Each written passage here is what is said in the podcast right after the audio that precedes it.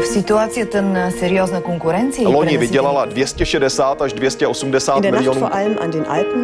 erinevalt kahest varasemast õhtust on tänane möödunud tunduvalt rahulikumalt. Европа одна, европейцев миллионы. A Jobbik azonban bejelentette, hogy egyetlen rendezvényen sem. vdn Michael O'Leary Un tânăr medic român plecat de an bun din țară Разные взгляды на жизнь в программе «Европа лично». Отставка канцлера Австрии сохранит ли власть Себастьян Курц?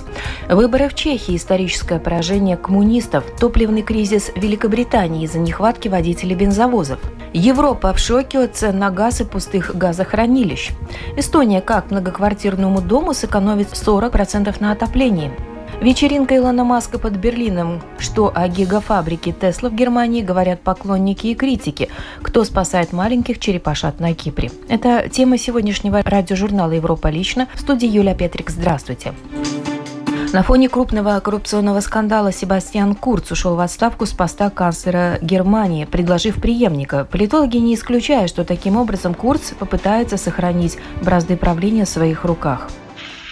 Новый канцлер Австрии Александр Шаленберг приведен к присяге.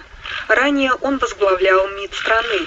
Кандидатуру 52-летнего дипломата в качестве своего преемника предложил экс-канцлер Себастьян Курц. Самому Курцу пришлось уйти в отставку под давлением оппозиции и его собственной австрийской народной партии. Дело в том, что против Курца и еще девяти человек выдвинуты массивные обвинения в коррупции и злоупотреблении доверием. Сам Курц обвинения в свой адрес отвергает. В его партии АНП, судя по всему, рассчитывают на то, что благодаря его отставке удастся избежать проведения досрочных парламентских выборов и сохранить правительство консерваторов и зеленых. Поэтому я бы хотел, чтобы разрешить патовую ситуацию, освободить место в избежании хаоса и для обеспечения стабильности. При этом, как считают эксперты, 35-летнему политику и после отставки удастся сохранить власть, ведь он возглавит фракцию АНП. Курс не уходит из политики, как некоторые ожидали или надеялись, но как председатель фракции Австрийской народной партии остается, конечно, очень влиятельным человеком и может, если захочет, а это вполне вероятно в его новой функции, продолжать держать в своих руках бразды правления, по крайней мере, во внутренней политике Австрии.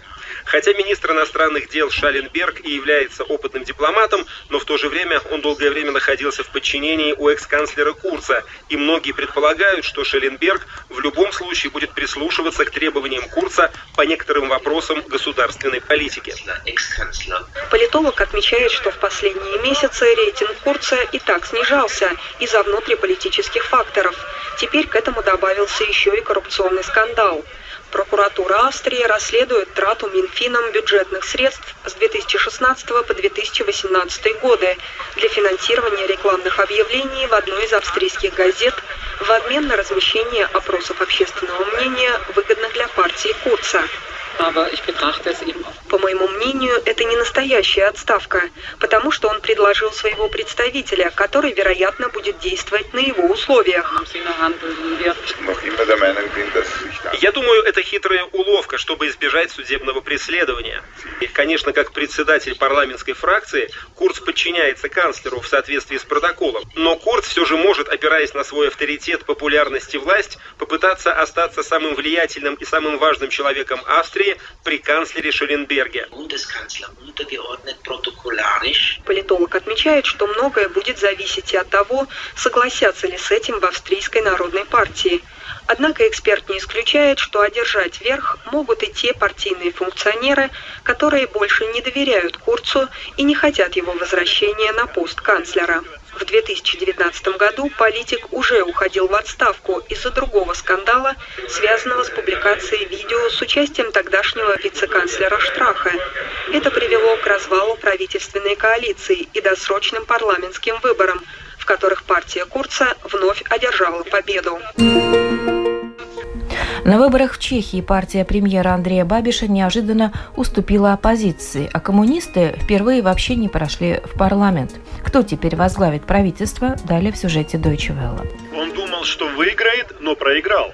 Действующий премьер-министр Чехии Андрей Бабиш, миллиардер и медиамагнат, был уверен в своей победе. Соцопросы подтверждали лидерство его движения «Акция недовольных граждан». Но в итоге он сенсационно уступил оппозиционному альянсу «Вместе». Бабиш отстал менее чем на один процентный пункт и уже признал поражение, обвинив в нем жителей Праги. По его словам, они не переваривают Бабиша. При этом премьер нацелен остаться в своем кресле. My samozřejmě jsme nejsilnější politická strana, máme nejvíc mandátů. Мы самая сильная политическая партия, и президент сказал, что уполномочит самую сильную партию попытаться сформировать правительство. Так что если президент сделает это, я, конечно, буду вести переговоры о формировании кабинета министров. Samozřejmě oslovím a budu vyjednávat o nové vládě. В том, чтобы правительство формировал лидер победившей партии, а не лидер победившего альянса партий, его поддерживает и президент страны Милош Земан.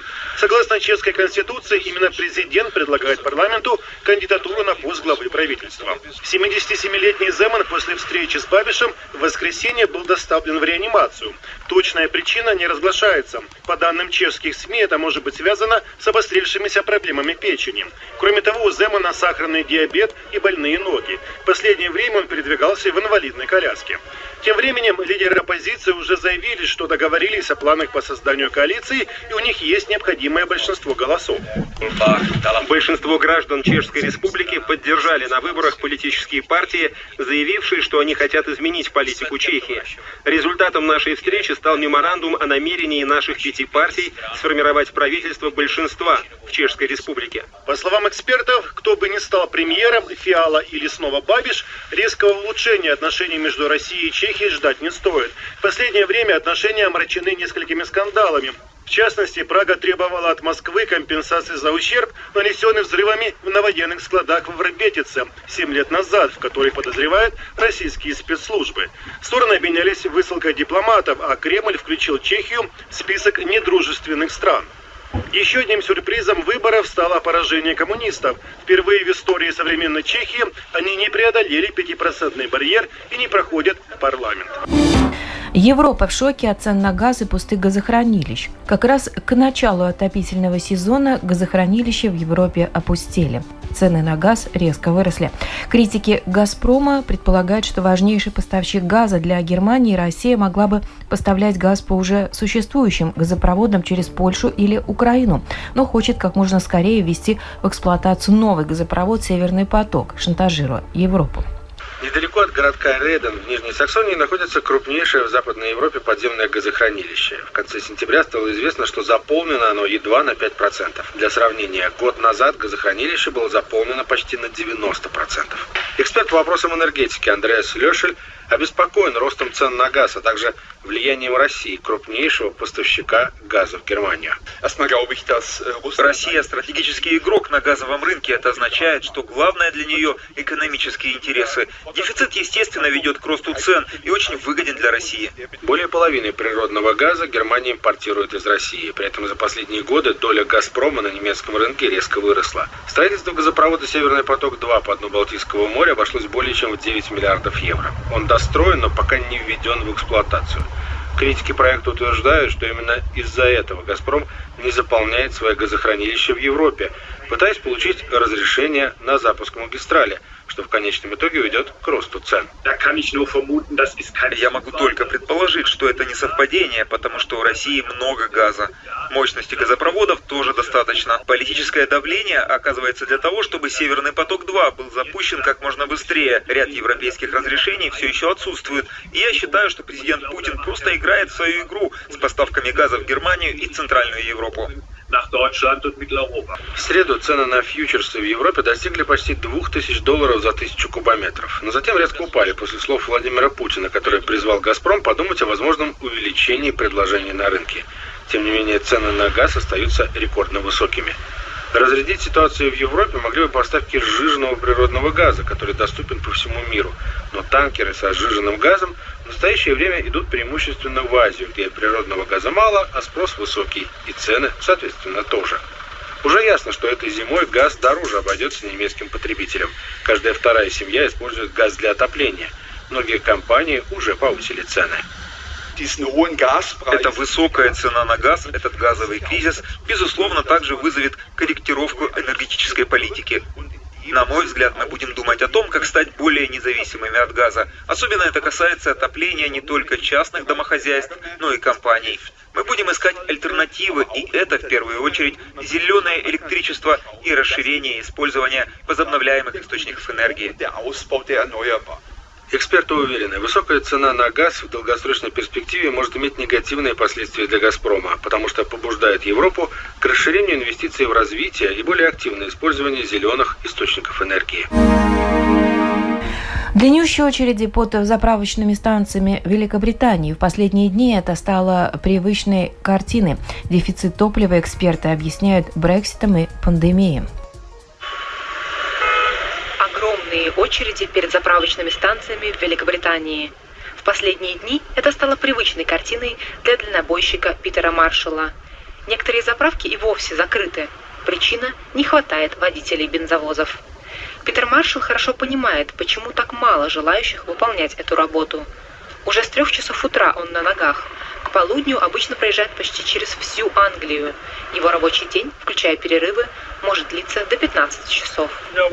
Негде нормально поесть, негде нормально попить, нет туалетов. Те деньги, что нам платят, если честно, это мало. Нашу работу слишком низко оценивают.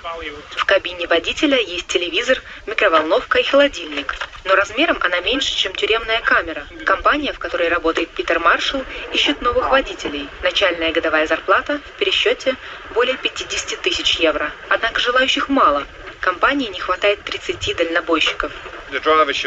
Проблема нехватки водителей существует с начала этого года. Их не хватало и раньше, но не в таких масштабах, как сейчас. Как следствие, отрасль испытывает серьезные трудности. Есть несколько причин такого кризиса. Во-первых, из-за пандемии водительские права выдают с задержкой. Во-вторых, из-за Брексита многие дальнобойщики из стран ЕС уехали домой во время отпусков и просто не вернулись обратно. То же самое происходит и в других секторах экономики. Так исторически сложилось, что мы полагались на водителей из ЕС, на рабочую силу из-за рубежа. Эти люди должны были обеспечивать сохранение цепочки поставок. В прошлом году, в 2020-м, около 25 тысяч водителей из стран ЕС вернулись на родину. Это привело к кадровому дефициту.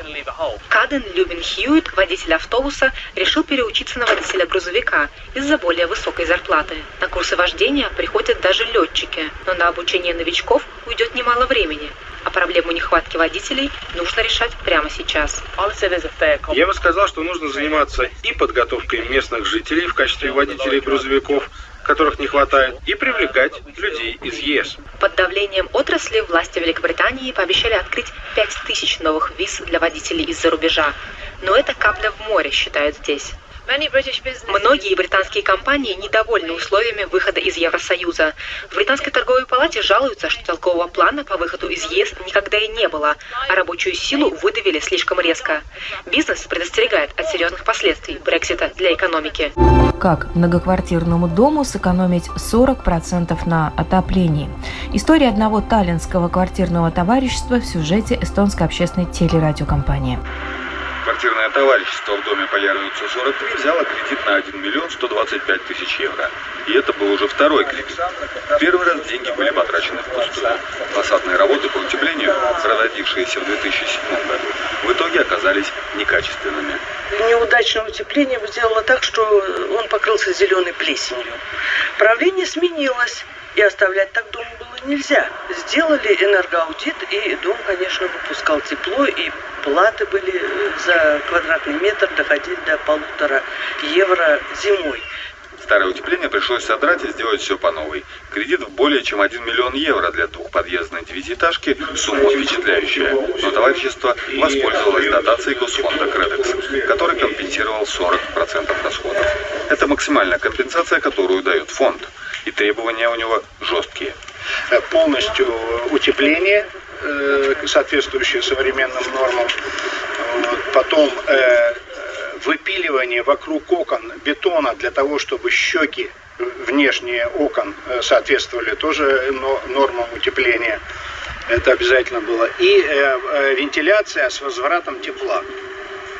И плюс солнечные батареи, которые компенсируют электроэнергию, потребляемую тепловыми насосами. Ну, затраты оправдали себя.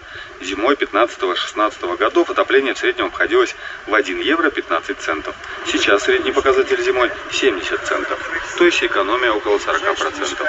Общая сумма коммунальных, правда, осталась прежней, потому что добавился кредит. И убедить жителей взять его было непросто. У нас был уже непростой опыт. Э, предыдущая реновация превратилась буквально через пару лет во что-то очень э, ужасное.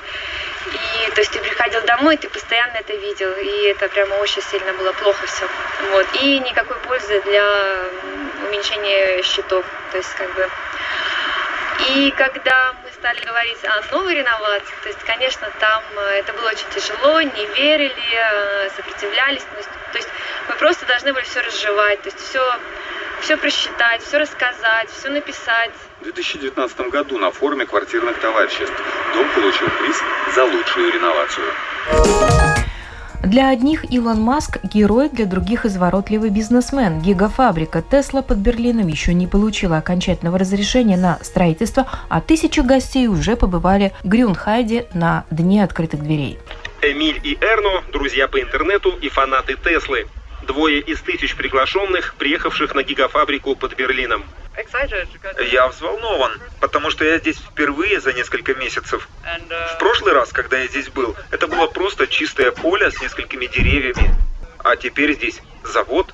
Стоящие в очереди ехали из дальних уголков Европы, лишь бы получить возможность заглянуть за кулисы. Для многих Тесла это больше, чем производитель автомобилей. Мы часть клуба владельцев Теслы, нас огромное количество. Но на самом деле мы купили не только машину, мы поддерживаем видение и путь этой компании. В эко-будущее с помощью высоких технологий. Вот история, которую продает Тесла. Завод под Берлином должен поставлять на европейский рынок до полумиллиона электромобилей в год. При этом открытостью компания похвастается похвастаться не может. Аудиторию здесь подбирают специально. Пресса – нежеланный гость. Но есть и более серьезные поводы для критики. Завод Тесла в Грюнхайде находится в водоохранной зоне. Именно поэтому, хотя возведение завода почти завершено, разрешение на проведение строительных работ так и не получено. Возражения противников стройки все еще рассматриваются немецкими властями. Наше требование о демонтаже завода не изменилось. Он находится в центре водоохранной зоны. Это серьезное нарушение закона. Завод представляет опасность для главного источника воды 70 тысяч человек. Илон Маск не обращает внимания на критику. Во второй половине дня он предстал перед своими восхищенными поклонниками и даже поблагодарил их на немецком языке. Большое спасибо всем тем, кто поддержал Гига Берлин Бранденбург. Это вечеринка для вас. Для одних герой, для других изворотливый бизнесмен. Маск и Тесла – поводы для разногласий и в Европе, как и в остальном мире.